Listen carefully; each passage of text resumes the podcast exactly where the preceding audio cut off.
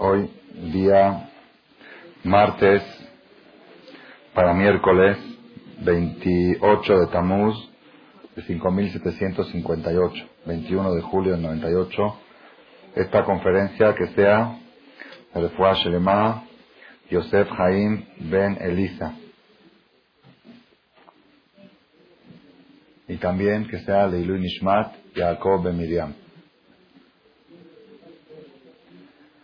El Talmud, hay un tratado del Talmud donde habla, se llama Ta'anit, Maseje Ta'anit, habla del tema de los ayunos y dice así, en la página 26 hasta abajo, dice Hamishah de Barim Ir'u et abotenu beshivaza betamuz Hamisha betisha Cinco cosas acontecieron a nuestros padres el día 17 de Tamuz, que fue el ayuno del domingo antepasado, Hamisha betisha y cinco en el día 9 de Ab, que va a ser el ayuno de este domingo noche, de sábado a la noche. El ayuno de Tisha es de 24 horas, como el de Kippur. Acaba Shabbat y entra el ayuno. De este sábado a la noche en ocho días. Cinco cosas sucedieron.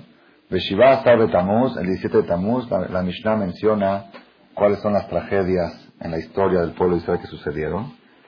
No las voy a mencionar ahora. Betish Av, el día 9 de Av, pasaron cinco tragedias. Una, Nigzar Labotenu Sheloi Kansul fue decretado sobre nuestros padres que no entren en la tierra de Israel. Aquí se refiere cuando el pueblo de Israel estaba en el desierto. Todos sabemos que el pueblo de Israel cometió varios errores de falta de fe durante su trayectoria por el desierto en camino de Egipto a Israel. Y todos los errores que cometieron los superaron. Hicieron el becerro de oro, lo superaron. Se quejaron por falta de agua, lo superaron. Se quejaron contra Moshe. Sí, hubo, hubo caídas, pero salieron adelante. Sin embargo, hubo una caída que fue fatal.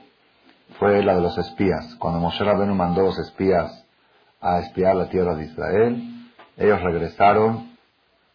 Después de 40 días de haber estado espiando, regresaron y en vez de decir, cómo iban a conquistar la tierra, dijeron que es imposible conquistarla, que ni Dios puede contra esos gigantes, así digan que Kum y Menu, ni Dios puede contra ellos. Y lloraron todos, así se la todo el pueblo lloró esa noche cuando vinieron los espías y contaron la situación, lo difícil que va a ser y que seguro vamos a caer muertos. Dice que ellos, ellos dijeron que parecían como langostas como hormigas ante los gigantes, que uno de los gigantes estaba comiendo una nuez y la mitad de la cáscara de la nuez, cuando acabó de comer, tiró la cáscara y cubrió a los diez espías con la mitad de la cáscara. De ese tipo de tamaño de... eran casi prehistóricos los seres que tenían que pelear contra ellos. Es imposible. Y oyeron que ellos comentaban, que decían, vemos hormigas que parecen personas en el campo entonces ahí el pueblo de Israel empezó a quejarse, ¿cómo es posible que Dios nos trajo a, una muerte segura? Y se pusieron a llorar, hombres, mujeres y niños. Y lloró el pueblo aquella noche. Fue la noche de Tisha. La noche del 9 de Av fue la noche que los espías regresaron y desanimaron al pueblo de Israel. El pueblo de Israel aceptó, aceptó el chisme de los espías y lloraron. Y Dios dijo, esta noche que ustedes lloraron, lloraron sin causa, ahora van a llorar siempre esta noche con causa. Va a quedar una noche de llanto. La noche de Tisha B'Av, bajó Tilke Balaila. Llorar, llorarán en esta noche. Va a ser una noche eterna de luto. Así le dejó dicho Dios a Moshe y aparte castigó a toda esa generación que no puedan entrar a la tierra Israel. 40 años estuvieron dando vuelta en el desierto hasta que murieron. Del primero al último, solamente dos personas entraron a Israel de los que salieron de Egipto. Yoshua bin Nun y Caleb ben Yefune, que eran los que no hablaron mal de la tierra. ¿Ok? Eso fue la noche de Tisha La primera desgracia que sucedió en Tisha fue la desgracia de Nigzar Alabotenu Sheloi Kansulares, que fue decretado son nuestros padres que estaban en el desierto, que no van a entrar a Israel, y fue decretado que esa noche, se puede decir que la primera desgracia marcó todas las demás, ¿ok? No voy a analizar ahora con profundidad, quizá el, próximo martes, o en la misma noche de Tisha vamos a analizar dónde está el punto originario, ¿no? De esta desgracia, que se llama los Meraglim, los espías que hablaron mal de la tierra de Israel, que ellos dejaron, dejaron marcada la noche de Tisha para siempre como luto. La segunda cosa que sucedió, Harab Bait Barishonah, se destruyó el Bet primero, que construyó el rey Salomón, lo destruyó Nebuchadnezzar, rey de Babel. Tercer desgracia, Bashniah se destruyó el segundo Betamigdash. Después de 70 años que los judíos estuvieron en Babilonia, subió Esdras Sofer, autorizado por el rey persa Koresh, y volvió a construir el Bet Amigdash, que duró 420 años, y se volvió a destruir cuando? La noche de Tisha. Entonces se destruyeron los dos, las dos veces que hubo destrucción y destierro del pueblo judío de Jerusalén, fue la noche de Tisha B'Av. Tercer, eh, cuarta desgracia, Penilquedá Bitar. Fue conquistada la ciudad de Betar. Betar era una ciudad muy amurallada, que quedó después de la destrucción del Bet Amigdash, quedó sin que el enemigo pueda hacerle daño. Una ciudad, dice la Gemara, que tenía 400 vecindades, que en cada vecindad, o con colonias, cada colonia tenía 400 escuelas, y cada escuela 400 maestros, y cada maestro 400 alumnos. Así trae el Midrash y dice que los niños decían, si viene el enemigo con la punta del, con la punta del lápiz, los acabamos, no, no tenemos que usar armas, de tantos que eran. Y estaba bien amurallada la ciudad, y duró creo que 30 o 40 años después de, la destrucción de Jerusalén, hasta que una vez, una historia que la vamos a contar también la noche de Tisha una historia trágica como fue de que el enemigo entró a esa ciudad también y lo aleno la destruyó totalmente. Y cuando fue también la noche de Tisha. Es la cuarta tragedia que casi casi el Talmud la tiene registrada como la destrucción del Bet era otra destrucción, porque todavía quedaba una patria, quedaba una independencia, el Estado de Israel todavía estaba en Betar. Si no había, okay, no hay Bet no hay Jerusalén, todavía bandera, había un lugar todavía donde era de nosotros, y lo perdimos cuando la noche de Tisha. Y la quinta desgracia que sucedió, Nehreshah Ha'ir. ¿Ok? ¿Qué quiere decir? Que eh, araron, pasaron la máquina del arado en el, el lugar donde estaba el Bet Amigdash, no solamente que lo destruyeron, sino que es una humillación más fuerte, que ya lo usaron de campo de arado. ¿okay? Es algo también muy duro, como está escrito en el Pasuk, el profeta profetizó, Sion Sadet Tejerash. Sion será arada como si fuera un campo. Es parte de la, de la destrucción. ¿okay? Entonces son cinco cosas por las cuales se justifica el luto del pueblo judío en la fecha de Tisha B'Av. Ya hemos mencionado en otra ocasión que el pueblo de Israel es un pueblo demasiado inteligente y culto para estar lamentando desgracias del pasado. Una de las bases de la inteligencia es que la persona no debe de llorar por leche derramada. ¿Ya? Lo que pasó, pasó, adelante. Hay que mirar con ojos adelante. Hay que mirar para atrás. Inclusive la filosofía nos enseña que ni siquiera el día de ayer hay que llorar. ¿Ya? Olvídate de ayer, hoy y en adelante, vamos. ¿Cómo es posible, cómo es posible que un pueblo entero estén tres semanas de luto, no hay bodas, no hay fiestas, no hay músicas? ¿Por qué? Si alguien te pregunta cuál es la razón, si alguien entra el sábado en la noche próximo, no este, el otro, a las sinagogas judías y dice, ¿qué, qué pasó, un goy? ¿Qué pasó?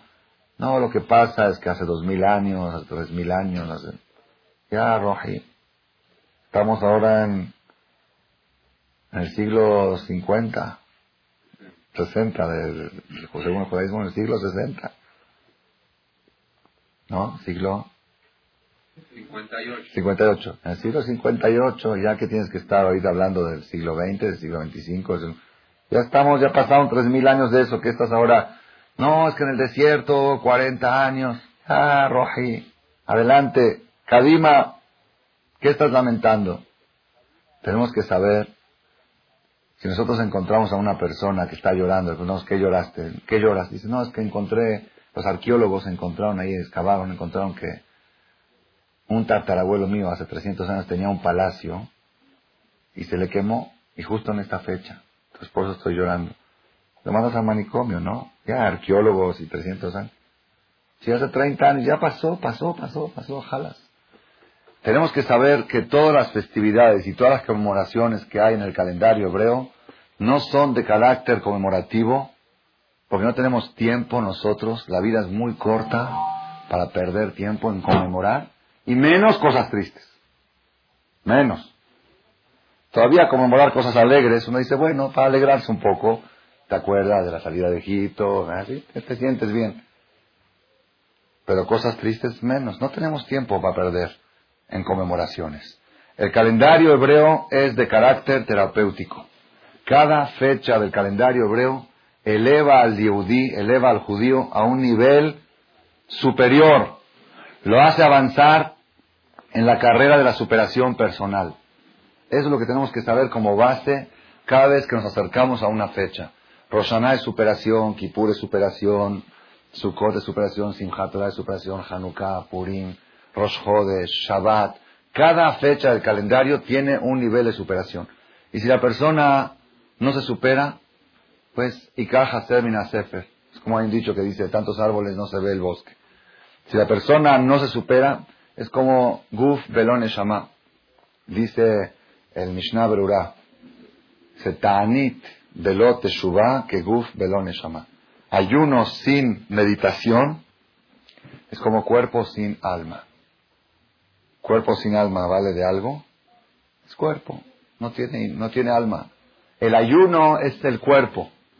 El ayuno, las leyes que tenemos que respetar ahora de no, como está escrito, Mishenichnas, ah, ahorita vamos a ver, hay, hay ciertas leyes, que cosas que no se deben de hacer desde Rosh Hodes, la semana de Tisha el mero día de Tisha Todo eso es un cuerpo, que es, es la parte de afuera. Pero lo principal de todo es una meditación que lleva a la persona a un nivel de superación. Y si tú no obtienes esa meditación, pues se puede decir casi que es pérdida de tiempo lo que uno está haciendo. Por eso es importante que además de que la persona respete las tradiciones y las costumbres, es importante que busque el sentido de ellas que busque qué superación tiene que darle. Como dijo acá una vez un rab, visita que trajimos de Miami, dio una conferencia aquí hace dos, tres años, y dijo que el viernes en la noche, en la mesa de Shabbat, pues todo es lo mismo, es la misma vajilla, la misma copa de la luz, el mismo que filte fish, o pescado, cada quien lo que hace. Los Halevis hacen los de Hamut, los Shamis hacen los Fasulie. Es lo mismo, ¿no? Todo, cada semana igual o cambia. El menú del viernes a la noche es casi lo mismo, el mismo maza, chicharrones, el aguacate, el betabel, la, todo, es todo, todo, el mismo mantel, la misma jalot, la copa, el vino, así dijo la misma mujer. Todo dice, todo, todo, todo está igualito. Cada viernes noche todo igualito. ¿Qué es lo único que cambia? La persona, yo soy otro. Yo no soy igual lo que era el Shabbat pasado a lo que soy este, porque ya pasó un Shabbat más, yo me superé, yo soy otro. Todo, todo lo de afuera está igual. Lo único que cambia es la esencia de adentro de la persona. La persona tiene que tratar que cada fiesta, que cada, cada celebración, cada parte del calendario hebreo, que sea otro, que no sea el mismo. Yo tengo que salir, el judío pre-Tisha y post-Tisha es otro. No soy igual. Hay mucha gente que dice, ya quiero que pasen estas fechas, me da miedo, me da esto. Ok, bien. Es una sensación correcta, pero por otra parte, la persona tiene que sentir después de Tisha una superación. Sentir, yo me siento otro, yo me siento más elevado, más superado, siento que tengo mensajes, que tengo cosas que puedo aplicar en mi vida. Es lo que tenemos que buscar y esa es la razón por la cual hacemos conferencias, hacemos clases de Torah, para que la persona además de respetar las cosas, que sepa cuál es el objetivo de ese cuerpo que se llama ayuno, luto, sentarse en el suelo, tisha ¿Cuál es el objetivo? ¿Qué queremos lograr de todo eso? ¿Ok? Entonces, Vedat Hashem, en la clase de hoy y en la clase del próximo martes vamos a desarrollar con amplitud la importancia y la manera en la cual el judío debe superarse. ¿Qué mensaje debe uno de obtener de estas fechas tristes del calendario hebreo? ¿Ok? Además de tristes, como mencionamos el martes pasado también, son fechas peligrosas en todo lo que corresponde a la seguridad del judío. Por eso está escrito que no hay que postergar pleitos con Goim hasta después de Tisha B'Av, el que tiene algún juicio o algo, que no lo hagan estas fechas. No es de buena suerte para el judío. Está escrito que no hay que pegarle a los niños en estas tres semanas, aunque haya alguna justificación para hacerlo, porque un golpe puede ser fatal. Esto está en Shulchan Aruch, en Siman Taf Kuf Nun Aleph, Saif Yudhet, no es mística, está escrito en la ley judía. Que no le peguen a los alumnos o a los niños en estas tres semanas, porque un golpe puede ser peligroso en estas tres semanas. Hasta ese grado. No, un golpe uno le da, ¿no? ¿Qué, hay que hacer si los niños, para cómo están de vacaciones y se ponen traviesos, ¿no? Porque son las fechas más probables que uno le pegue a sus hijos, son estas tres semanas. Justo salieron de clases el día del ayuno, salieron de vacaciones el día del ayuno, de hace dos semanas. Entonces, ¿qué tiene que hacer la persona? Le dice a su hijo, no te puedo pegar porque son las tres semanas, pero aquí lo apunto y acabando Tisha B'Av te voy a dar una por una. De cada una travesura que hiciste la tengo registrada en una lista. Y después, si tienes ganas de dársela, pues dásela. Todo el problema de pegar, que los papás le pegan a los hijos, es que pegan con coraje. Y pegar con coraje es totalmente contraproducente. ¿Por qué? Porque el hijo, el, papá le pega al hijo y dice, no, es que lo tengo que educar. ¿Sabes a lo que lo educaste? Cuando tú estás enojada y le pegas a tu hijo, ¿sabes a qué lo educaste? Te voy a decir a qué lo educaste. Cuando alguien está enojado, pega. Es lo que aprendió. El enojado, pues no se puede controlar y pega. Pues si hasta mi mamá lo hace, con más razón lo voy a hacer yo. Esa es la educación que le diste. Pero, ¿cuál es el castigo que el rey Salomón dice? Pégale a tu hijo si quieres que salga educado. Y el rey Salomón dice, el que priva el látigo de su hijo es porque lo odia. Y aquel que lo quiere le pega. ¿Cuál es todo eso que habla el rey Salomón? Y que dice, si tienes un hijo muy bueno, hazlo caer en una trampa para pegarle, porque pobre de aquel niño que nunca recibió un golpe. Así dice el rey Salomón en Proverbios. Rey Salomón, Shlomo Amelech. Él se refiere a aquel papá que le dice a su hijo, hijo, has hecho una travesura, dentro de una semana te voy a pegar. Entonces ahí ya no es pegar por coraje. Porque el que pega por coraje, pues es ahora, como un... No, ya no hay coraje, no hay nada. Una nalgada, mi papá me castigó por haber hecho tal cosa. Entonces ahora que aprendí, yo no aprendí que alguien cuando está enojado pega. Aprendí que eso lo que yo hice es algo grave que merece un castigo. Ahora sí, ahora sí es educación. ¿Ok? Sin embargo, en estas tres semanas no hay que pegar ni frío ni en caliente. En ninguna de las. ¿Por qué? Porque puede ser peligroso. También está escrito en Shuhan Aruch, Siman Tafkuf Nunal Saif Yudhet, 551, inciso 18, dice el Shuhan Aruch, Código de Leyes Judías, que no se recomienda caminar solito o por lugares solitarios desde la cuarta hora del amanecer hasta la décima hora. Aproximadamente de 10 a 3 de la tarde es una hora peligrosa para caminar por lugares solitarios sin compañía. Que va en carreteras, que trate de ir acompañado. Más o menos, es de 4 horas a, a 10 horas. Más o menos de 10 de la mañana a 3 de la tarde. ¿Por qué? Porque hay un duende que se llama Keter Meridi, así se llama Keter Meridi, que ese duende tiene dominio en estas tres semanas, en esas cinco horas. Entonces que se cuide.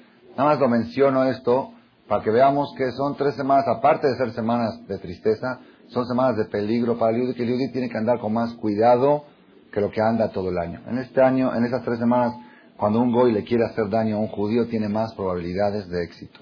Entonces por eso hay que estar con más cuidado, tratar de salir lo menos posible. De por sí en México la expresión es para salir Sí, sí, me dijo una persona el Shabbat pasado, un señor de 60 años, dice, la primera vez de mi vida, de que antes de salir a la calle lo pienso dos veces.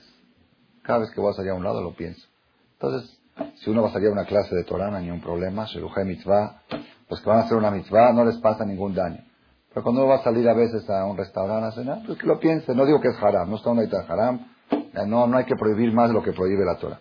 Hay leyes que está prohibido y que está permitido. No se puede música, no se puede bailes, Hay leyes, ¿ok? Pero esto es protección, es sugerencia de protección de no andar en lugares peligrosos, en situaciones peligrosas, en esas tres semanas más que en todo el año cuidarse.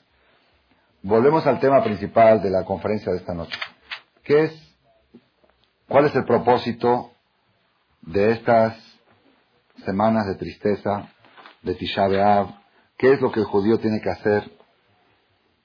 Recordar la destrucción del Bet Amigdash es algo del pasado, algo que no tiene aparentemente sentido eh, llorar por el pasado. A fuerza tenemos que decir que hay una terapia en el presente.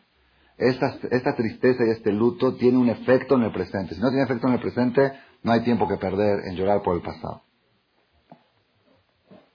Haga, antes de seguir, cuentan que una vez Napoleón Bonaparte, cuando estaba conquistando Europa, llegó a un país en Rusia, una ciudad en Rusia, y era justo la noche de Tisha B'Av, cuando él estaba, o el día de Tisha B'Av, y entró, en su conquista entró a una sinagoga de judíos, y los vio sentados en el suelo llorando. Y dijo Napoleón, ¿qué están haciendo? Pensó Napoleón que estaban llorando porque él ganó la guerra. Así pensó, que, que eran patriotas rusos o algo así. Entonces dijo, ¿qué están haciendo?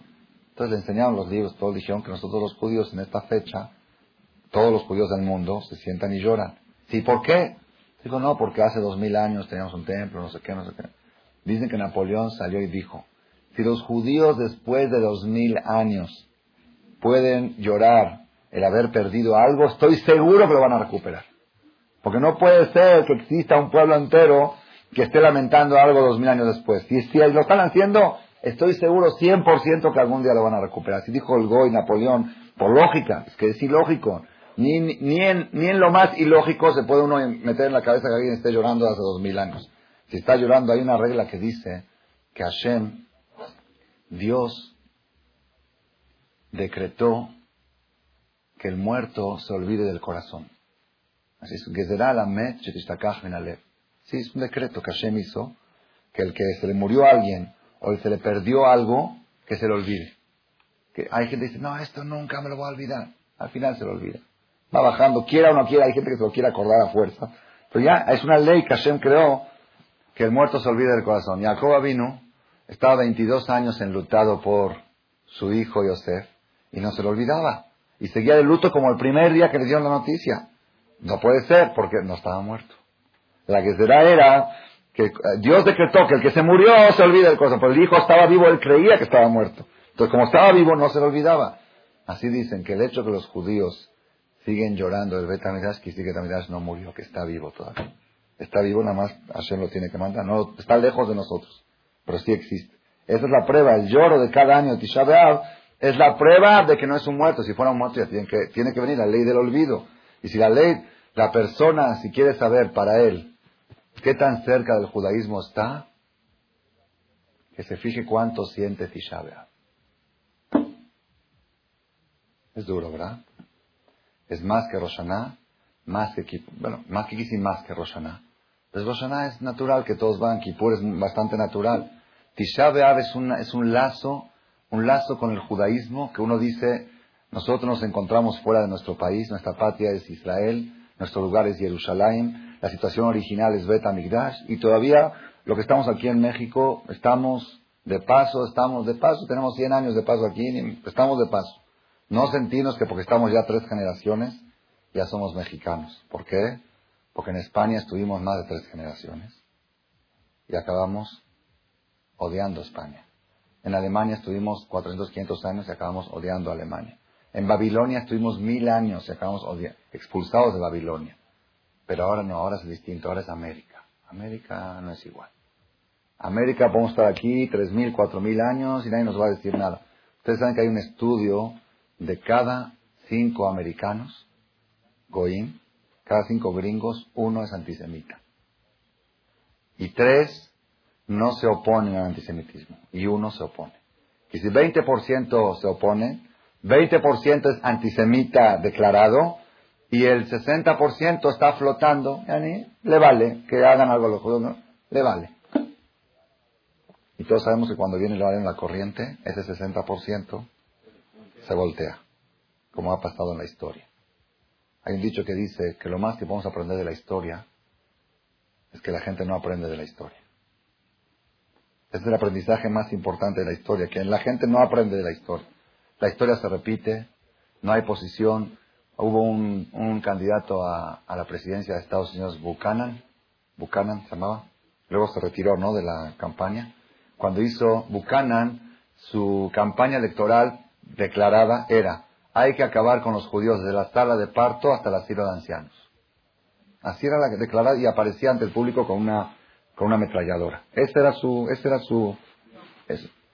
Hizo una demostración de fuerza antes de empezar la campaña electoral, una manifestación ante el, ante, ¿cómo se llama? No, ahí, ahí en Estados Unidos, en la Pentágono, ¿cómo se llama? El Pentágono, en la Casa Blanca. Hizo una, una manifestación. ¿Cuántas personas asistieron para apoyarlo? Un millón de personas. Un millón de americanos. Yo vi un artículo que me llegó de Israel. Decía, ahora sí es alarmante. Un goy que declara que, su, en el país demócrata más liberal del mundo, declara que su, que su idea es matar a personas inocentes desde la sala de parto hasta el asilo de ancianos. Y tiene un millón de apoyadores. Hitler no empezó con un millón. Hitler empezó con ocho personas en un bar. Decían que estaba loco. Nadie le hizo caso porque está loco. Este empezó su campaña con un millón. Este, por eso digo, no hay, el yudí tiene que saber, no existe un galut en el mundo donde el judío se pueda sentir nacionalista, patriota.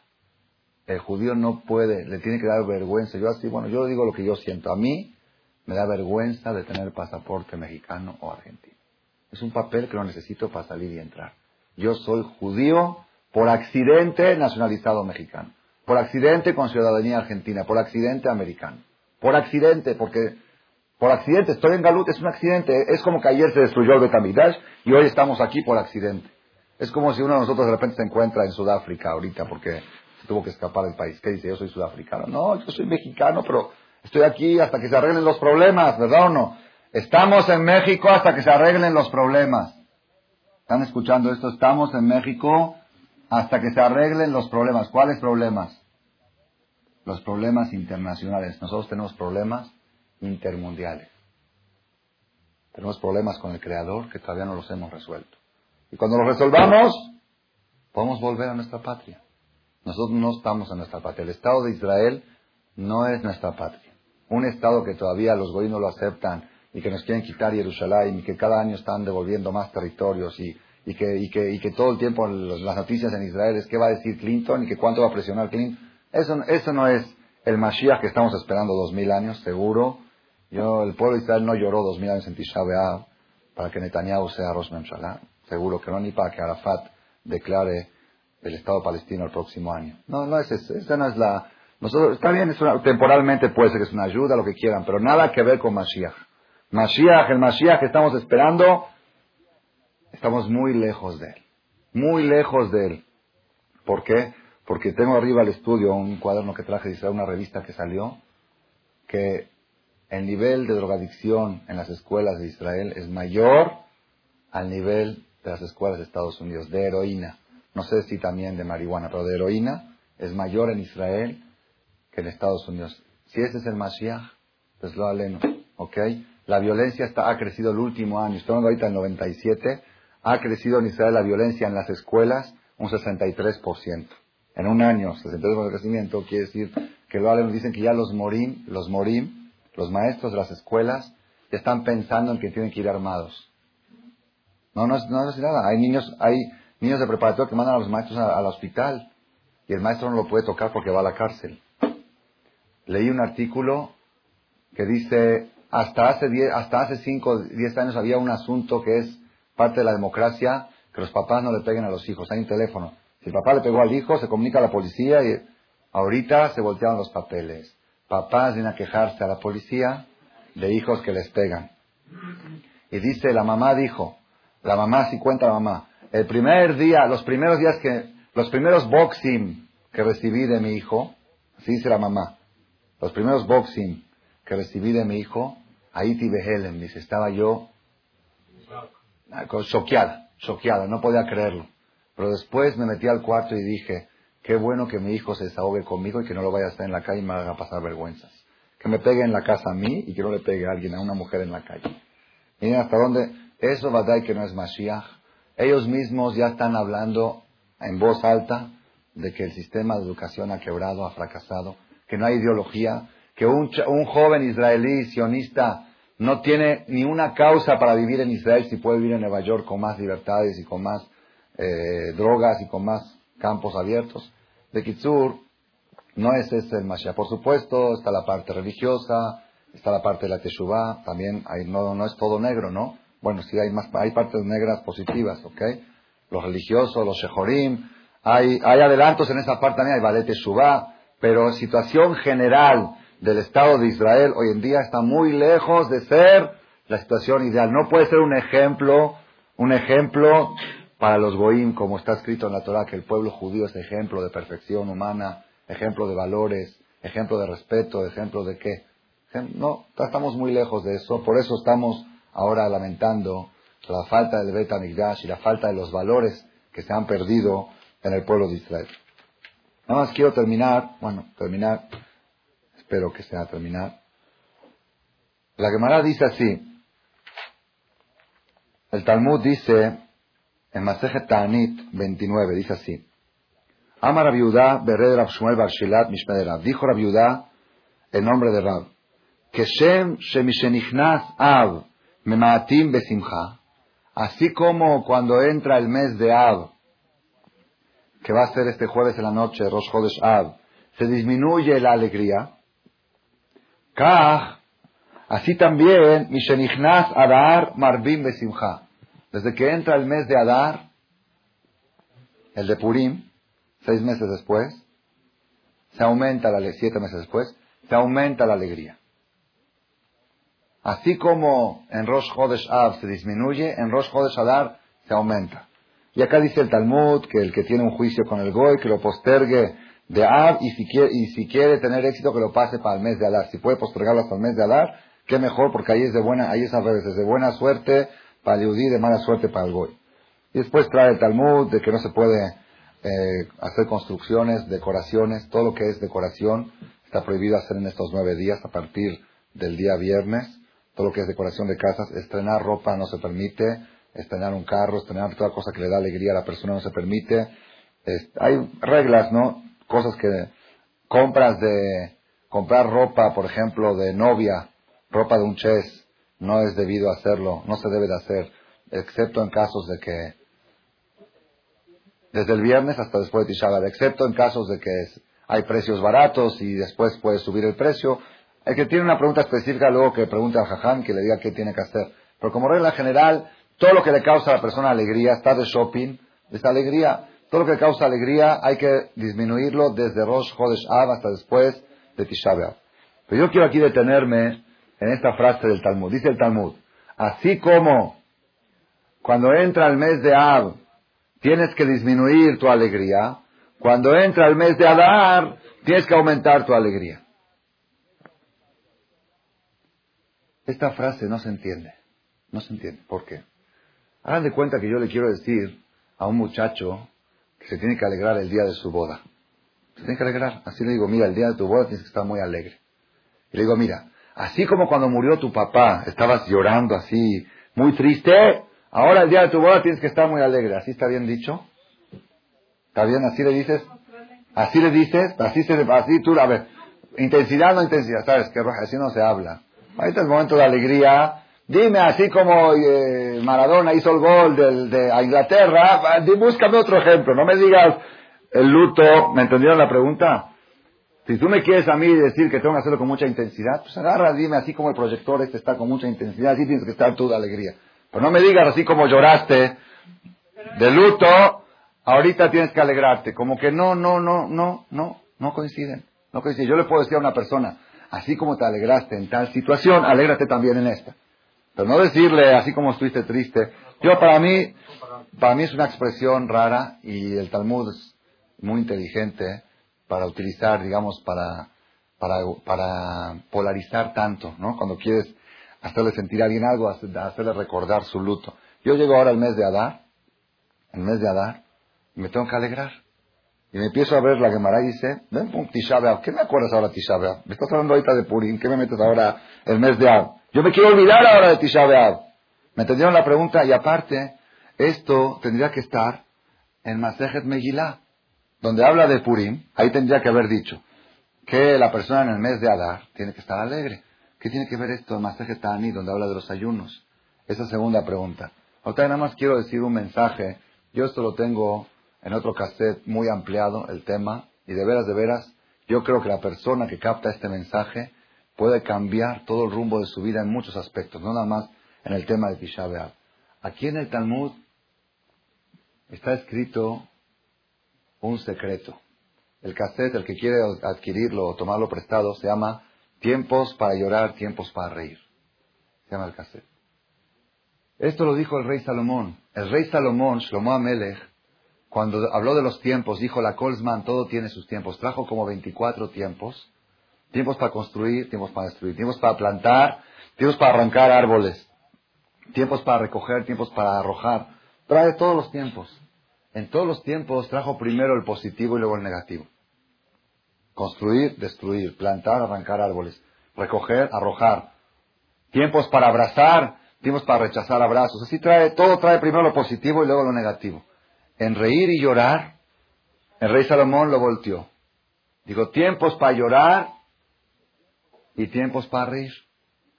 Está raro, el que lee ahí, está en Eclesiastés, capítulo, en Coelet, capítulo creo que es el, ahí te lo vemos. ¿Ok? ¿Por qué puso tiempos para llorar? ¿Por qué puso tiempos para llorar? En capítulo 3, versículo, desde el versículo 1 hasta el versículo 9. Ahí habla de los tiempos. Eclesiastés, Kohelet, Gimal, Pasuk Aleph hasta Pasuk Tet. ¿Por qué dijo primero llorar y después reír? Aquí hay un secreto muy grande. ¿Cuál es el secreto? La persona dentro de sí mismo tiene todos los defectos y todas las virtudes. Todos los defectos y todas las virtudes. Es más, si lo queremos decir en otras palabras, no existen defectos. No existen. No existe una persona en el mundo que tenga un defecto. Ustedes tráiganmelo yo les demuestro que no tiene ningún defecto. Todos los defectos son virtudes mal aplicadas. Vamos a hablar la flojera. La flojera es un defecto. La flojera es un defecto. Y el dinamismo es una virtud. Una persona dinámica es virtud. Una persona floja es un defecto. Esta persona es floja. Uf. No hay peor, y más para una mujer, dice, no, no hay peor defecto para una mujer que sea floja. Pues fíjense que la flojera es una virtud muy grande. Dios creó la flojera. Es más, Dios no crea cosas malas. Todo lo que Dios creó es bueno. ¿Para qué Dios creó la flojera?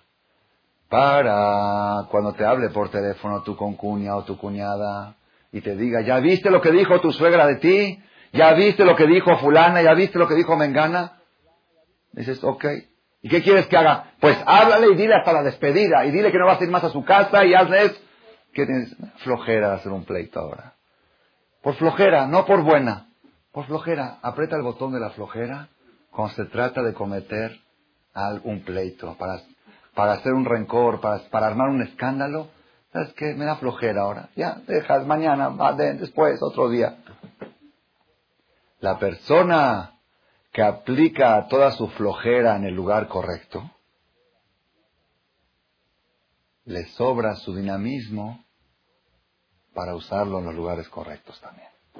Pero la persona que voltea los papeles, la persona que para hacer las cosas buenas le dicen, oye, Párate a prepararle loncha a tus hijos. Me da flojera que lo haga la muchacha. Oye, haz esto, me da flojera. Las, atiende a tu marido, me da flojera. Si utilizó la flojera mal aplicada, cuando le hablan para despertarla para un pleito con su suegra, tiene todo el dinamismo que le sobró. El que no usó con su marido, le sobró para usarlo con su suegra. Entonces la persona tiene que saber, todo el, todo el chiste de la vida es descubrir cuáles son tus defectos y convertirlos en virtudes. No existen efectos, no hay. Hay, agarren todos los efectos del mundo, la memoria y el olvido. El olvido es un efecto muy grande. La gente olvidadiza, le dejas a tu mujer una tarea que te vaya a pagar algo al banco la noche, ya pagaste, se me olvidó. ¿Cómo se te olvidó? ¿Qué crees que lo dice con maldad? Ya empieza el chantaje. ¿Qué crees que soy mal? Bueno, no te estoy diciendo que eres mala, pero ¿cómo se te olvida? Si hoy vence y te van a, y me van a cobrar intereses, es que se me olvidó. No, tú crees que yo lo hice como, ah, entonces ¿qué me estás diciendo que soy mala, verdad? Que lo hice a propósito, ¿verdad? Pero eso es lo que me quieres decir, que lo hice al drede. ¿Sabes qué? No se estoy dando la litanía al drede, estoy diciendo que no puedes ser descuidada, que te encargué algo. Se le olvidó. Tú le crees que se le olvidó, yo le creo que se le olvidó. ¿Se le olvidó? ¿Por qué se le olvidó? Ser olvidadizo es un defecto muy grande, pero también es una virtud. Una vez leí en un libro, dice, ¿qué ventajas tiene ser olvidadizo? Primero, se le olvidan las desgracias que le pasaron. Segundo, se le olvidan los rencores, las ofensas. Y tercero, puede reírse del mismo chiste dos veces. Se lo cuentan y no dice, este ya lo sé. Hay gente que tiene tan buena memoria que ya no le puedes contar un chiste. Ese ya lo escuchó hace 10 años, hace 15 años. Este ayer escuchó uno, hoy lo escucha, se vuelve a reír otra vez. Tiene sus virtudes. Sí, hay veces la persona tiene que apretar el botón del olvido. Ya un chiste, lo oíste, lo disfrutaste, bórralo. Para que mañana te lo cuenten y lo disfrutes otra vez. Dios creó, Dios creó el olvido para olvidar las cosas malas y la memoria para recordar las cosas buenas. ¿Y qué hace la gente? ¿Qué hace la gente? Cuando alguien lo ofende, te dice, eso jamás te lo voy a olvidar, eso te lo voy a recordar toda tu vida. Agarró una porción fuerte de su memoria y la usó para guardar rencores. Entonces ahora cuando quiere recordarse cosas bonitas, ¿qué dice la computadora? Memoria agotada. Vacíe la papelera de reciclaje. Hay un bote de basura en Windows 95. Perdón, y la gente mete basura y basura. ¿Por qué guarda la gente? ¿Por qué guarda? a mí me pasa. Quizá algún día lo necesite. Quizá guardas archivos, archivos de respaldo, archivos de esto. guardas. Llegas un día, quieres guardar algo que de verdad lo necesitas, no hay lugar. Vacía la papelera de reciclaje. Te tienes que meter al basurero y empezar a borrar cosas. Es algo impresionante, Raúl. Dios creó la memoria, la gente no tiene capacidad mental, ni en la mente, ni en el corazón, para recordar ocasiones bonitas de la vida. La persona con las cosas bonitas que ha pasado en su vida puede estar alegre toda su vida. Toda su vida.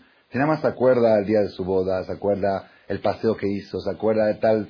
Hay cosas tan preciosas que ha pasado cada persona en su vida que puede estar alegre toda su vida si lo estuviera presente en mente.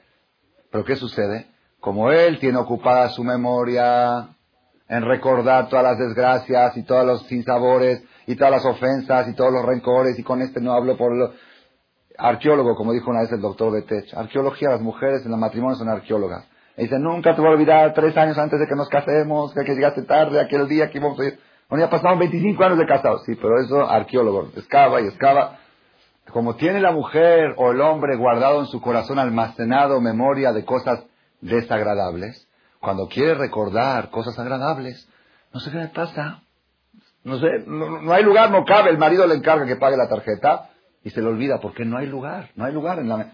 El disco duro ya está agotado. Ok, ahorita hay 3 gigas, 10 gigas, pero igual se agotan.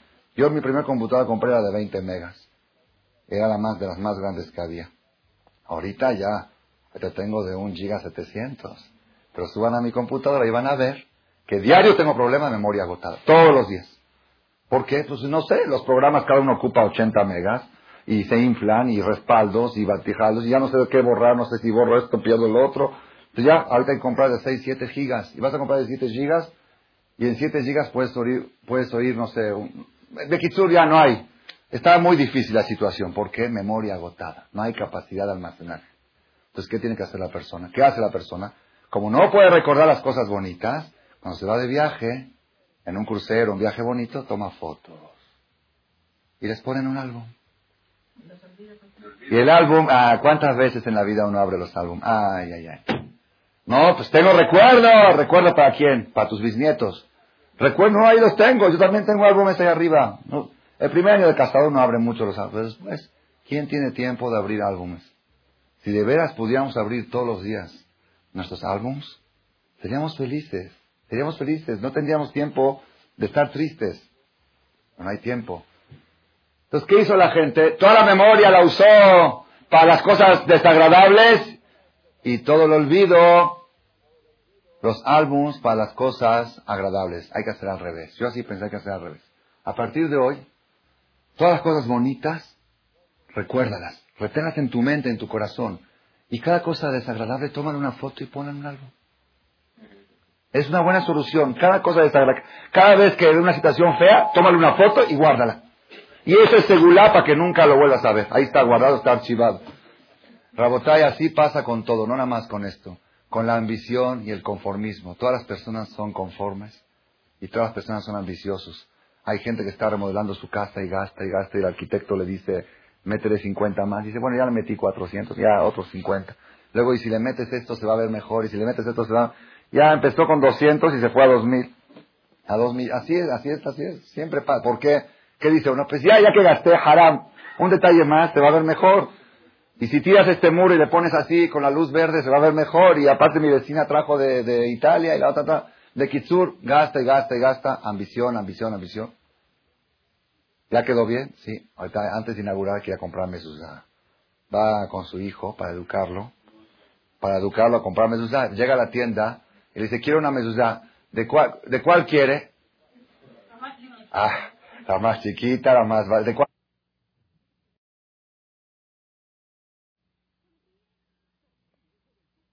Va a haber gente que es al revés.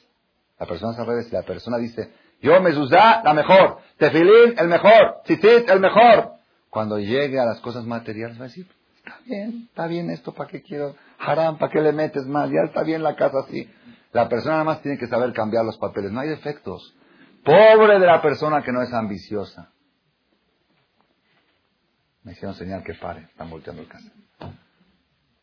Luego se quejan que se quedan picados. Mientras ya. Pobre de la persona que no es ambiciosa. ¿Por qué? Una persona sin ambición es un hombre muerto. La vida, la vida es la ambición. Nada más, ¿para qué Dios creó la ambición? Para ambicionar, superarte, para tener ambición. No estar conforme con tu nivel de superación. Decir, mira fulano cómo se ha superado. Mira fulano cómo se controla. Cuando ves a alguien que lo ofenden y se queda callado, tenerle envidia. Esa envidia es la positiva. Eh, para eso Dios creó la envidia. ¿Por qué Él ya pudo dominarse a sí mismo? Yo también no me puedo dominar. Para eso es la ambición. Y el conformismo, ¿para qué Dios lo creó? Para que cuando te dicen, ya viste la vecina se compró el Mercedes. Tú dices, yo me conformo con mi marquisito. Está bien. ¿Para qué necesito un ejemplo? Cada quien, tengo que hablar al nivel, ¿no? No sé, cada quien que lo, que lo traduzca a su nivel. Rabotai, así es, lamentablemente. La persona, ustedes se ríen, pregúntenle ustedes a la gente que, su, que tiene un marquís del año y su vecina se compró un Mercedes, ella siente que tiene bocho. Así es, lamentablemente así es. ¿Por qué? Porque tiene mucha ambición y mucha envidia sobrante. Y hay que usarla. La envidia hay que usarla. Y la ambición hay que usarla. Y si no la usas, pues en algo la tienes que usar. No, no puede quedar colgando. Es un cable que hay que conectarlo en alguna parte. Es un cable colgando en el, si tienes una máquina desarmada y sobra un cable, hay que meterlo en alguna parte. Tiene que entrar en algún lado. Donde entra, entra en el lugar incorrecto. Si no están bien acomodados los cables. Igual pasa con el odio. El rey Salomón dijo tiempos para amar y tiempos para odiar. ¿Odio? Sí. Todos tenemos odio. Todos. Que nadie se jacte yo tengo un corazón limpio, puro, yo no odio a nadie. Todos tenemos odio porque Dios creó el odio en los corazones de las personas. ¿Para qué lo creó? ¿Para qué lo creó? Para odiar la maldad. Para odiarla, repudiarla. Odio, odio la maldad, no a los malos, a la maldad de los malos. A la maldad, a los conceptos de la maldad. Cuando la persona no utiliza el odio, cuando la persona no utiliza el odio, hoy estamos en la, en la era, en el siglo de la tolerancia. ¿Qué es tolerancia? Si ves a alguien que asesinó a alguien, entiéndelo. Estaba en una situación, tienes que entenderlo, es una persona que estaba, estaba alterado. Sí, hay que analizarlo, no, no, es malo, no lo hace con saña, pobre, la tolerancia, la democracia, los derechos humanos. Los derechos humanos convirtieron de humanos derechos a humanos torcidos. ¿Sí? Con derechos humanos hicieron humanos torcidos. ¿Por qué? Porque la gente empieza a entender a los malos. ¿Ok? Y de repente no comprende a su mujer. Porque usó la comprensión en el lugar incorrecto. Dios creó la incomprensión para no comprender la maldad. No lo comprendas. No lo comprendas, recházalo, detéstalo, aléjalo. Dime, da asco. No, eso es imposible. Dice, no, compréndelo, hay que entenderlo.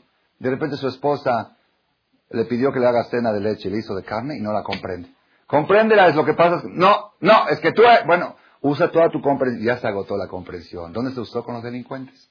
Se usó toda la comprensión. Una vez, Maasesh ya, una vez un primo mío que está estudiando en la yeshiva, un primo ashkenazí, se encontró con un tío de él también, Yiddish, esos de, ya venían budistas muy alejados de todas las de, de todo el judaísmo. Y le dice, ¿tú qué haces? Yo estudio Torah en la yeshiva, le dice mi primo. dice, y yo, mis hijos, tengo un hijo, está estudiando abogacía, y otro está estudiando licencia, no se ve kitsur. ¿Y tú qué? ¿Qué estás haciendo? Dijo, yo prefiero estudiar Torah que estar estudiando cómo defender a asesinos. Así le contestó mi primo de 15 años. De tu hijo está estudiando cómo defender a asesinos. Yo estoy estudiando cómo defender a los buenos, cómo ayudar a los buenos. Es un, y todo eso es derechos humanos. Derechos humanos, por eso hay humanos torcidos. No es una realidad. ¿Por qué torcidos? Porque utilizaron la comprensión, la tolerancia, la misericordia, el amor, todo eso lo utilizaron, conectaron mal el cable. Y ahora les sobró el cable del odio, del rechazo, de la incomprensión, de la intolerancia. ¿Con quién lo aplican? Con sus socios, con sus hermanos, con su suegra, con su cuñada, con su nuera. No la puedo soportar, no la trago a mi suegra. ¿Por qué no traga a su suegra? Porque traga otras cosas que no debe tragar. Entonces, como traga otras cosas, no cabe en el estómago dos cosas. O tragas una o tragas otra. El estómago está limitado. Rabotai, la persona... La persona tiene que aprender, tiene que aprender a colocar todos sus defectos, convertirlos en virtudes. Todos sus defectos, convertirlos en virtudes. Yo digo una cosa.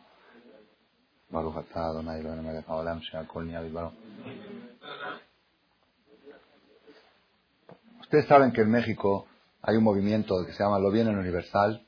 Hace tiempo cuando veía los periódicos, hoy en día ya no veo porque se deprime uno. Pero un tiempo todavía se veían cosas interesantes. Y vi un artículo que me llamó la atención y lo marqué, lo guardé, lo recorté. Se llama el movimiento, Organización de Padres en contra de la televisión. No es del Colel, ni de Tov, ni de la Ishiva. Es Organización de Padres Gois en contra de la televisión.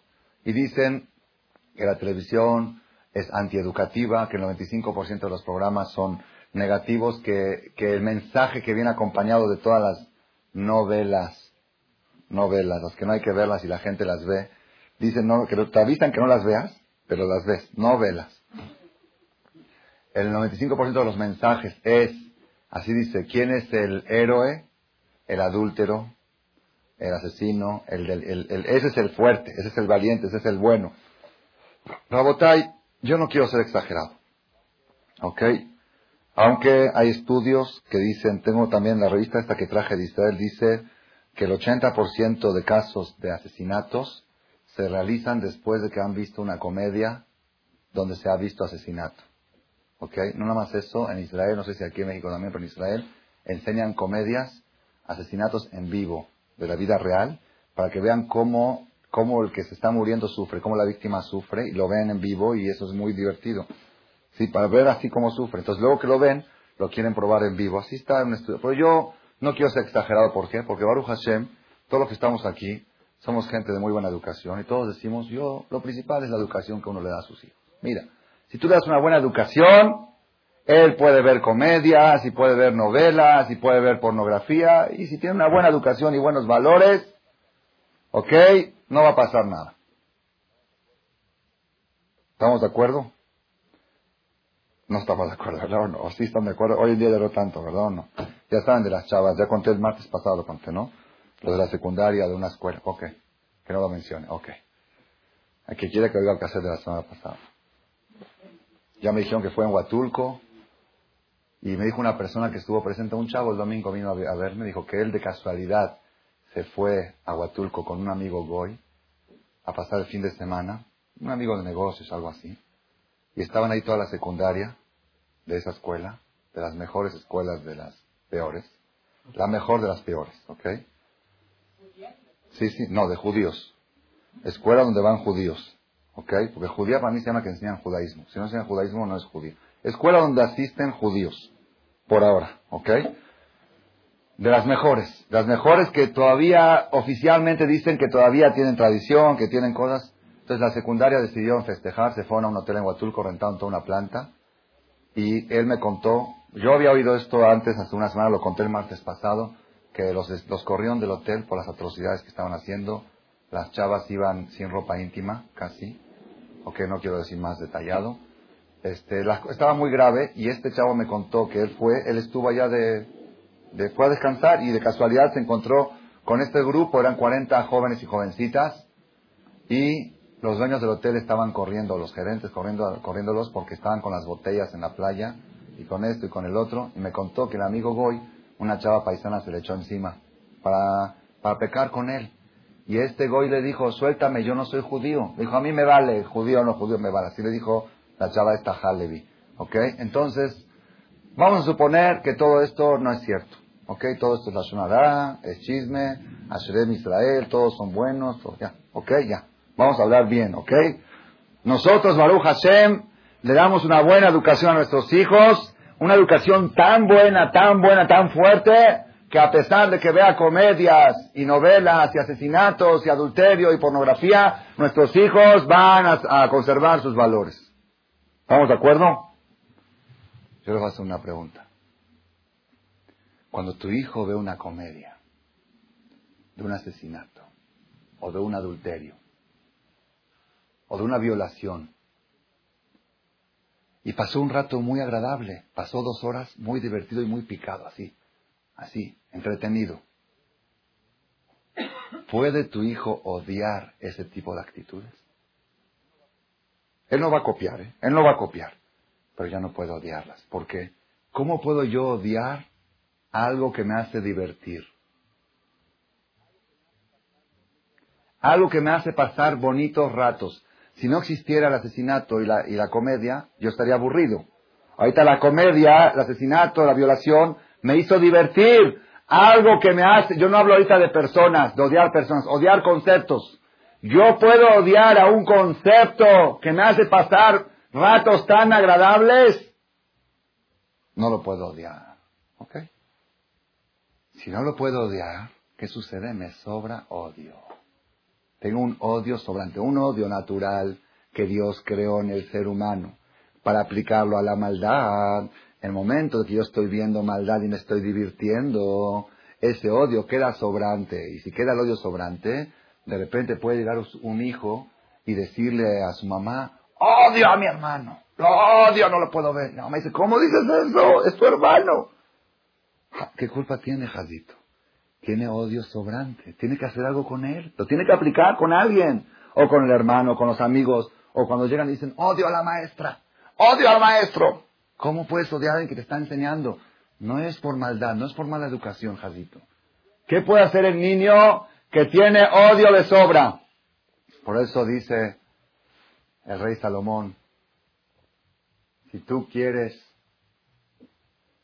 amar, tienes que aprender a odiar tiempos para odiar y tiempos para amar. Si tú no odias a los que debes de odiar, va a ser muy difícil que ames a los que debes de amar. ¿Por qué? Porque tienes odio sobrante y de repente el niño dice, tengo sentimientos confusos, regashot meurabim. Quiero a mis papás, pero no los quiero. Así que yo he oído ya hijos que me dicen, papá me odia. He oído, o no lo puedo ver. Pero lo quiere, sí lo quiero, pero lo odio. ¿Por qué? como hay odio sobrante. A mí me pasó una vez aquí en México que una persona, un jajam, medio jajam, me estaba buscando pleito. Estaba buscando pleito así. Ni quería hacer política, quería... Entonces yo me encontré con un lugar y dije, ¿sabes qué? Yo aunque quiera odiarte no puedo. Ya no tengo odio. Ya lo usé. Mi odio está agotado, memoria agotada. Mi odio está usado contra la maldad. Y para gente como ti tengo puro amor. Así que por más que me busques, no vas a lograr que yo te odie. No vas a lograr. Porque no lo tengo, no me sobra, no tengo. Esa mercancía que se llama odio, ya la tengo usada, la tengo agotada, mercancía agotada. Me sobra amor para usarlo con todos los que hay que amar. Y tú eres uno de los que tengo que amar y no puedo odiar. Era Hakamoja. Eso es Sinat Hinam. ¿Por qué está escrito que se destruyó el Betamigdash? Porque había odio sin causa. ¿Cómo puede existir odio sin causa? Odio sin causa existe cuando la gente no aplica el odio con causa, el odio en el lugar correcto. La persona cuando ve malas influencias en sus hijos, tiene que educarlos y enseñarles a que se alejen, que se alejen y que rechacen y que detesten. ¿Qué le dice el papá? No, hay que ser tolerancia y tolerancia. En nombre de la tolerancia estamos destruyendo los valores de nuestros hijos. Es un error garrafal utilizar el concepto. La gente más tolerante se convirtió en intolerante. Porque toleran a los malvados e intoleran a los buenos. Así está la situación. Analicen y van a checarlo. Analicen y van a, comprobarlo. Me estaba diciendo, ustedes saben, ustedes saben algo impresionante que Hitler, tenemos algún concepto de crueldad más que Hitler. No nos podemos imaginar, ¿verdad? No, no, no. Yo no creo en la, en la historia, no se ha oído, ¿no? No se puede, no se ha oído. El que ve la película de Schindler, el que ve estos niños, no, no, no se puede entender. Mujeres embarazadas, ancianos, no, no, no, no entra en la cabeza. Dicen que tenía un corazón tan bueno Hitler, que en su casa tenía un, casi un zoológico, le gustaba criar animales. Es más, él fundó, o en sus tiempos se fundó, el movimiento internacional de protección del animal. Y que pobrecita la gallina, que pobrecito el gatito, y que él mismo le daba su comida. Que... Así está comprobado, está, es historia, no documentado, no estoy diciendo nada nuevo. ¿Cuál es la explicación? Lo que estamos diciendo ahora. Esta persona, Dios le dio a todas las personas un sentimiento de compasión y de misericordia, de piedad. Y el Señor, ¿dónde piedad? Si está matando gente viva, está quemando gente, está ahogando gente en cámaras de gases, ancianos, niños le sobra misericordia. La tiene que usar en alguna parte, pues la usa con los animales. Yo lo dije esto en una conferencia hace como dos meses. Un muchacho me contó, un muchacho de la preparatoria, que tiene un amigo que está estudiando carrera, no sé, algo así de criminología. Es una, ya es una, también es un estudio, ¿no? Criminología. Y dicen una cosa impresionante. Es una, una de las bases que le enseñan a los que están estudiando criminología. Toda persona que tiene tendencia de cariño a los animales es 80% que va a acabar siendo criminal. Es, es, es, candidato, como, es propenso, es propenso a ser criminal. Si tú cuando ves, cuando quieres estudiar la personalidad de una persona, tú analizas su historia. Si ves de que él tiene mucha tendencia a cuidar animales, a quererlos y a eso, es muy probable que esta es una persona que haya hecho el asesinato. Ya es más probabilidad que otro. ¿Cómo se explica esto? Tiempos para amar y tiempos para odiar. El Señor aplicó las cosas, desahogó todo su cariño en lugar incorrecto y cuando quiere querer y tener piedad por la gente no tiene piedad, le sobra crueldad. ¿Por qué? Porque no la usó en el lugar correcto. Es un tema muy amplio la botay y al tema nuestro que estamos ahora es un tema que vale la pena estudiarlo, analizarlo. Yo tengo como tres, en total tres conferencias. Una se llama Tiempos para llorar, tiempos para reír, otra se llama Tiempos para amar y odiar, se llama tiempos para confiar y tiempos para desconfiar. También eso. Todos nosotros somos confiados y somos desconfiados. Todos. Dios creó la confianza y la desconfianza. ¿Para qué? ¿Para qué? Cuando una vez le dije a una señora que en la televisión, ¿cómo deja a sus hijos que vean si hay cosas muy malas? Siempre hay cosas buenas también. Digo, ok, estoy de acuerdo, puede haber cosas buenas, ok. ¿Qué porcentaje? Pues ya sabe que es muy pequeño el porcentaje de cosas buenas, pero ok. Yo a mis hijos los dejo ver nada más ese 5% de cosas positivas que hay en la tele. ok, Y cuando tú te vas con tu marido en la tarde o en la noche a cenar o algún compromiso, ¿quién controla a tus hijos? Ah, pues la muchacha. Ella sabe bien qué programas pueden ver mis hijos y cuál no pueden ver. Oye, ¿tú le crees a la le confías a tus hijos, a la muchacha? Es de confianza, tiene 20 años. fue, fue mi nana, dice la señora. Fue la nana de la señora, de la mamá. ¿Le voy a desconfiar? Ok. Después de dos semanas, salen a la carretera Cuernavaca En la mitad de la carretera dice al marido, hay que regresar, hay que regresar. ¿Qué pasó? Se le olvidó en la mesa un billete de 500 pesos y está la muchacha en la casa. Dice, hay que regresar porque se me olvidó, o una cartera, o algo, una joya, lo que sea. Oye, pero no te lo va a robar. ¿Cómo es goy? Eh, eh, pero es de confianza. En emunaba goima filuba ever. Hay un dicho que dice al goy no hay que creerle ni en la tumba. Hay un dicho así, no hay un dicho. Es goy. El goy es goy y te puede robar después de 30 años que no te robó. Ya sabes cómo son los goy. Bueno, pero la semana pasada me dijiste que la dejas a la muchacha con tus hijos. Entonces quiere decir que la educación de tus hijos vale menos que esos 500 pesos que te olvidaron en la mesa. No es así. No es así. No es cierto que vale menos que 500 pesos. Tú utilizaste la confianza en el lugar incorrecto y te sobró la desconfianza para el lugar correcto. Dios creó la confianza para las cosas materiales y la desconfianza para lo espiritual, para los valores morales. Las cosas morales, no confíes en nadie, en nadie. Ve y checa. Oye, ¿en qué escuela están tus hijos? Ahí, ahí, en esa escuela. En ¿Quién es el director? Uno. Un israelí, uno. Dicen que, dicen que es bueno. Bueno, ¿sabes quién es? ¿Qué experiencia tuvo? Pues dicen, dicen, ¿qué dicen? Parece bueno, se ve bien, se ve guapo.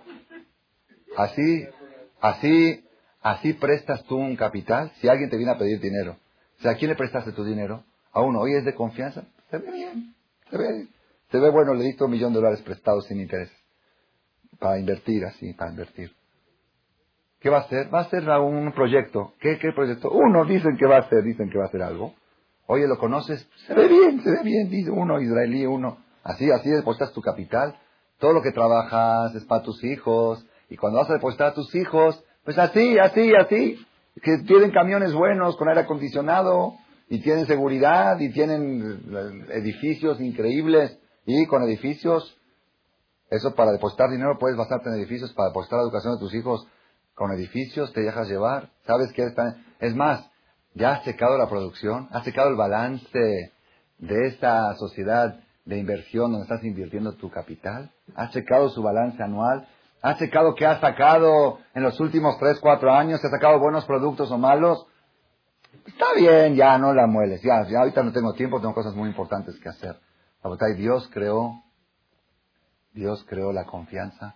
Una señora aquí me contó, aquí, aquí, una vez estuvo martes en una conferencia, por primera vez vino, y estaba toda la conferencia llorando, chillando y chillando. Terminando la conferencia eran once y media. Me acercó y dice, necesito hablar con usted urgente. Le dije, le doy cita para otro día porque ahorita es tarde y tengo cosas que hacer. Me dice, si no me recibe ahora me voy a la iglesia. Me voy con el párroco. Dije, bueno, debe ser que de veras está, sí, tiene una situación grave. Subió a tú no les voy a hacer el cuento largo, me contó de que ella el Shomer Shabbat y esto, otro, ok, no va a ser largo el cuento, que ella desde joven era muy atractiva, le gustaba mucho bailar, de soltera. Ella tiene ahora como 35 años, le gustaba mucho bailar, le gustaba mucho divertirse, y de sus papás, papás de mente atrasada, la casaron joven, sí, a los 19 años la casaron, con mentalidad atrasada, la casaron casi, casi a fuerzas, dice ella, no es cierto, pero ya ni le presentaron a un muchacho, ya cásate, cásate, se casó. Pero ella nunca, nunca le, le, atrajo a este hombre y que no sé qué. De Kitsur, ya, que quiere llegar, que siga y que siga, se quiere divorciar, que quiere. No, lo que pasa es que lo que pasa es que lo que pasa es que lo que pasa. Bueno, ya, ya cuenta. No, es que, es que el marido es un hombre muy aburrido, que todo el día está, eh, trabaja y duerme y come y nada más, y no le gusta salir, y a ella le gusta mucho salir, y que ella se va solas de noche, y que va, y que va a las discotecas sola, y que va a esto, ¿qué quiere? Y que muchos paisanos la trataron de provocar, y que ella se ha cuidado, y que, que esto, y que, bueno, ya síguele, que, Bekitsur dice que después de 15 años de, rechazar propuestas indecorosas y todo, se fueron de vacaciones a Acapulco, dos semanas, su marido se volvió a trabajar y ella cayó ahí en Acapulco con un Ijir, con un Goy, negro. Dice, había tenido yo de las mejores propuestas indecorosas, las había pasado, yo me sentía protegida, me sentía inmune y cayó. Dice, estoy en la peor situación y lo que usted me diga, voy a hacer.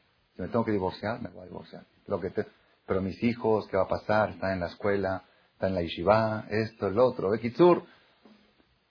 Dice que, que ella, ella me contó, dice, dice que ella le decía a su marido, ¿cómo me dejas ir sola a la discoteca?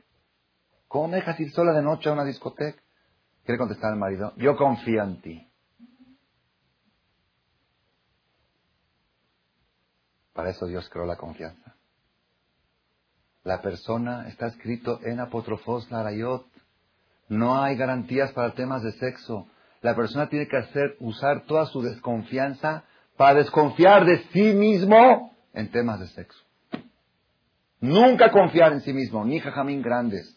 Jajamín grandes, jajamín grandes. La que me da cuenta que cuando estaban en un cuarto y de repente había una mujer ahí, salían escapados. Bueno, tú eres jajam, tienes mucha Torah, que... No hay confianza. En temas de sexo, toda la desconfianza del mundo hay que aplicarla para desconfiar de sí mismo para asuntos sexuales. La persona va y camina y dice, no, yo no, yo puedo entrar a un cabaret y entro Beshalom y salgo Beshalom. Así hay gente que cree. Y la Gemara dice, en apotrofos La Gemara cuenta en Masejet Kirushin que había dos chavas que fueron secuestradas y los hajamim juntaron dinero en toda la colonia y la rescataron, pidió Shebuim en el tiempo del Talmud hace dos mil años. Eran dos chavas, las hijas de Shemuel, creo, muy guapas eran. Entonces cuando, cuando las trajeron a la ciudad, a Neardeay, las tenían que mandar a Israel, eran de Israel las chavas, las trajeron a, Babel, dijeron, ¿dónde las vamos a poner? Estaban muy bellas y no confiaban a nadie. Dijeron, el casa del Jajam de la ciudad. El mejor lugar, Jajam, se llamaba Amram Hasida, Amram el Hasid, el tzadik más grande de la colonia. Llegó a la casa del Jajam, dijo, ¿qué? En mi casa van a poner dos chavos. no hay otro lugar donde ponerla. Ok, no hay otro lugar. ¿Qué se hace? Yo tengo arriba una, un segundo piso, tenía un segundo piso arriba, y había una escalera, una escalera móvil que había que moverla entre ocho personas, de tan pesada que era, metálica, entre ocho personas tenían que moverla. Entonces vinieron ocho, subieron a las chavas arriba, vinieron ocho personas y movieron la escalera. ¿Para qué? Para que no haya Barminan ningún accidente en la noche.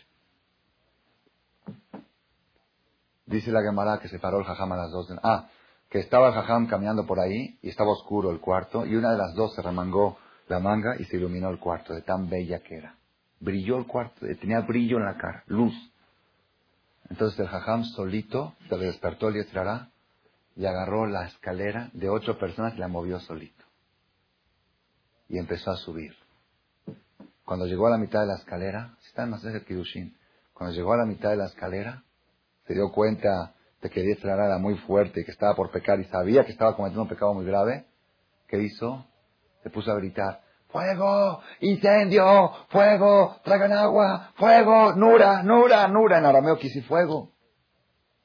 Todos los alumnos escucharon fuego de casa del jajam, vinieron con cubetas de agua. ¿Dónde, dónde, dónde está? Con extinguidores, ¿dónde está? Dijo el jajam, el fuego del hará, que me estaba por quemar mi neshama, estaba por incendiar mi persona. dijeron los alumnos, Rebe, nos hiciste pasar mucha vergüenza. Ahorita van a decir, estos son los alumnos del jajam que casi se echa las chavas. De este jajam, nos hiciste pasar vergüenza. ¿Saben qué le contestó jajam? Prefiero que pasen vergüenza aquí en este mundo y no en el otro mundo, delante de Abraham, Isaac, Jacob, Moshe, Aarona, que vengan y que le digan, vengan alumnos, les vamos a enseñar quién era su maestro. Ahí va la película, ahí va el video. ¿Ok? Preferimos mejor, así dijo prefiero que pasen vergüenza aquí abajo y que no pasen vergüenza ahí arriba. En Apotrofos de Dios, la Gemara dice el que pasa por un lugar de pecados, prohibido pasar por el mismo lado de la calle, cruzarse enfrente. Pasar por la calle, para haciendo en tu trabajo. ¿Por qué? Dice, Alti el petach beta, está en Proverbios. No te acerques a la puerta de su casa, de los de pecados. ¿Por qué? Porque tiene una atracción, el hará que así lo mete a la persona para adentro. No, eso es para, eso es para gente de baja categoría. Yo soy de tefilín, de todos los días me pongo tefilín. No hay. La desconfianza hay que usarla para estas cosas. ¿Y la confianza para qué hay que usar la confianza?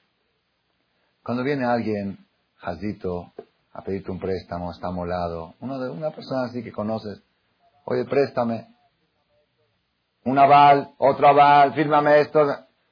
¿Sabes qué? Haz una misma. No se la compliques tanto. Préstale. Y Hashem Azor, está escrito Malve Hashem Honendal. La persona que le presta a un judío necesitado de veras, dice Dios, si él no te paga, yo te pago. Ahí está escrito en el Pasuk. Si Él no te paga, yo te pago. Yo lo he comprobado en mi vida personal. En mi vida personal. Yo tenía una deuda de una persona que le presté dinero y se atrasó tres años en pagarme.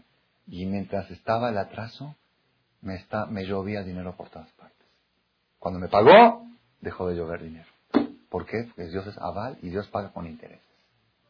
Él paga y paga y paga. Entonces uno, sí, pero jaja, usted está hablando filosofía, eh, pero la realidad comercial es otra.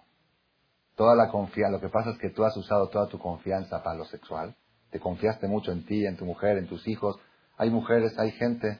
Me contó una señora, vienen los hijos a hacer tarea, la, la, hija de la vecina Betil Girán, viene, viene a hacer tarea con tu hijo, de tu hijo de 16 años, tu hija de y la, la vecina de 15, y se meten al cuarto a hacer tarea y cierran el cuarto con llave. Pero están haciendo tarea. ¿Qué tarea? Dios sabe. Vaya, voy a la sot melachto. Tú dice que también eso es tarea. También el sexo es tarea. Es parte. Hoy en día, como están las escuelas, también eso le dejan de tarea, yo creo. Tienen que preparar las clases juntos, las, la, la tarea juntos, bien juntos. Barminan. ¿Ustedes se ríen? Me lo dijo una señora aquí hace cuatro años que tiene amigas que vienen chavas a la casa y a hacer tarea con sus hijos y se encierran en el cuarto. dice, yo también tengo a mis hijos en esa escuela, pero viene la vecina y viene a hacer la tarea. Digo, la puerta abierta. No hay cerrar puertas. ¿Qué es eso de cerrar puertas? Yo confío en mi hijo, él tiene valores. Él, yo le he dado valores. Y mi hija más. Ya saben que las Halevis todas se casan vírgenes. Eso era hace unos años. Eso era hace unos años. Hoy está más difícil encontrar, muy difícil encontrar. Así es, es la realidad, pues no hay. No, es que yo confío mucho. Ustedes se ríen, yo les voy a contar algo. Esta señora, esta señora que me contó que ella nunca dejó a su hijo que cierre la puerta cuando venían a hacer tareas amigas, estoy hablando de hijo de 14, 15 años, que estudiaba en la Maguen, yo me encontré con este chavo, este chavo ya está estudiando en Yeshiva en Israel. Yo me encontré con él en Israel ahora hace poco, estuve hace, un mes, y él me contó esta verdad.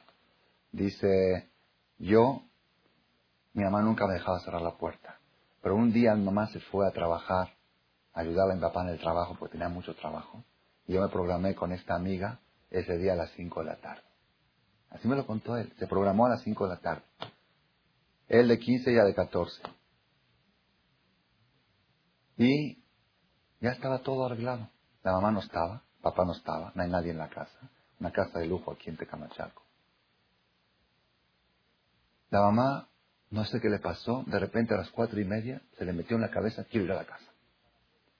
A las cinco de la tarde, cinco y diez, estaban ellos en la recámara con la puerta cerrada y de repente suena el timbre o suena el interfono o suena algo y luego luego sacaron los cuadernos de la tarea y ya saben. Me contó el chavo, dice, yo nunca he caído en sexo, pero nada más por accidente, porque mi mamá no sé qué se le metió. Y luego yo fui y le pregunté a la mamá si es cierto. Me dijo, verídico y cierto. Llegaba a las 8 de la noche de ayudarle al marido en el trabajo. Y ese día no sé por qué. No sé por qué me dije, tengo que ir a la casa. Así, me voy más temprano. Llegó y evitó que su hijo haga un pecado. Tiempos para confiar, para confiar y tiempos para desconfiar. Tiempos para llorar y tiempos para reír. ¿Qué quiere decir? Toda esta conferencia, ¿cómo se adapta a estas épocas, a esta fecha que estamos ahora? Tenemos que saber, Rabotai, que todas las personas tenemos un defecto que se llama angustia, un virus, o un defecto, o una tendencia que se llama tristeza, angustia. Lo tenemos. Querramos o no querramos, todos tenemos que experimentar angustia. Porque lo tenemos adentro. Y por más que vayas y te diviertas, te va a agarrar a las 2 de la mañana, te va a agarrar a las 3 de la mañana, te va a agarrar en el barco, te va a agarrar donde te agarra, te agarra. Así es, ¿o no? No pasa que uno llega a su casa y ve a la esposa llorando y dice, ¿qué, qué tienes? ¿Qué problema tienes? No, así me dieron ganas de llorar. Bueno, ¿qué te pasa? Nada, así, se me salió. Se me salió, ¿qué quieres? Que me aguante la Se me salió. Así, me dieron ganas, no sé por qué. ¿Por qué? Pues todos tenemos angustia. Esa angustia, si tú la aplicas en el lugar correcto, si tú lloras cuando debes de llorar, ya no te queda angustia para todo el año. Ya está aplicada en el lugar. Dios creó la angustia y la tristeza en las personas para llorar las tres semanas de Tisha. Todo, todo el estado de ánimo bajo, todo eso que uno está, de, está, de, está desganado, está así medio, como se dice, aguado, toda la aguadez es para estas tres semanas. Esas tres semanas está permitido estar aguado, no con el marido. ¿eh? Pero así, vamos a divertirnos, estoy aguado. Vamos acá, no, en la, en la casa, atender a su marido, atender su casa, pero para salir estoy aguada. La persona que se aguada estas tres, así se dice, así dicen aquí en México, ¿no? En otras palabras de finas, ¿cómo se dice aguado? Bueno, ok, la, está Rabotai, la persona, yo les digo una cosa, la persona que desahoga todas sus lágrimas en Tisha no le saca una lágrima todo el año. No tiene un minuto de angustia todo el año. Por eso dijo el rey Salomón, tiempos para llorar y tiempos para reír. No dijo tiempos para reír, tiempos para llorar. Si tú quieres reír en los tiempos correctos, llora cuando debes de llorar. Pero ¿qué pasa? En Tisha fíjense qué curioso, en Tisha yo lo vi ahora en un libro, y yo siempre lo vi por experiencia, pero ahora lo vi en un libro. De, por curiosidad, la gente está de buen humor. Aunque están sentados en el suelo y todo, están, cuentan chistes y esto, después del rezo, como que está uno de buenas. Eh, a estas tres semanas a mí me pasó, Nunca yo canto cuando voy manejando. Estas tres semanas me, viene de cantar. Así se me antoja. De veras, padre, voy con mis hijos, los llevo a nadar y estoy cantando en el camino. Digo, ¿cómo puede ser esto? En las tres semanas de Ben no, no se puede oír música. Ahorita, justo ahora, eh, porque el ahora sabe. Si tú cantas ahora, lloras después. Y si tú lloras ahora, te alegras todo el año. Entonces Él no quiere que tú estés alegre todo el año y te busca sin que te... Hay que estar consciente. Hay que estar consciente yo digo, la persona tiene que buscar la manera. Yo sé que es difícil imponerse el llanto. Sé cómo voy a llorar. Si no siento que voy a llorar, en el próximo martes. Vamos a dar más explicación. Cómo la persona puede despertarse a sí mismo para desahogar el día de Tisha B'Av toda su angustia y después de Tisha B'Av no probar un solo segundo. Y ahora con esto vamos a contestar la primera pregunta. Dice la Gemara, así como desde que entra el mes de Av se disminuye la alegría. Desde que entra el mes de Adar se aumenta la alegría. Preguntamos, ¿por qué te polarizas? ¿Por qué me tienes que traer ejemplo de la angustia para la alegría? Con esto ha contestado. De la misma manera, en la misma proporción que en el mes de Av tú te entristezcas, cuando llegue el mes de Adar, vas a estar feliz. Hay gente que llega a Purim, dices, ven a la fiesta de Purim. No, ahora no tengo tiempo, ahí tengo muchos problemas, tengo muchos asuntos. ¿Qué pasó? Que cuando había que llorar se rió. Y tenía que reírse, le dan ganas de llorar. En Simchat le dices, ven a bailar. ¿Por qué bailar? Ni bailar las broncas que tengo ahorita a bailar. En, en, estaba bailando.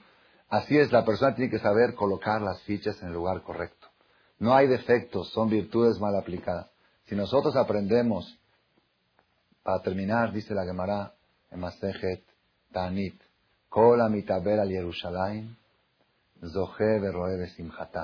Toda persona que se enluta.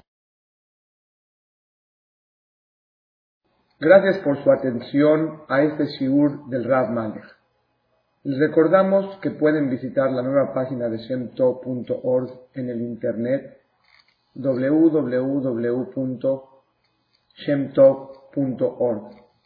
Actualmente la página cuenta con varias secciones noticias sobre las actividades de Shem Tov a nivel mundial, escuchar o bajar las últimas conferencias del Malek, escuchar o bajar la alhaja del día, imprimir o estudiar desde su computadora la perashá de la semana, estudio diario de Gemara, Daf Yomi en español, sincronizar su iPod con podcast, un manual para crear su propio CD de las conferencias que existen en la red, adquirir libros con entregas internacionales con la metodología del Rav Malek de español, fonética y hebreo simultáneamente,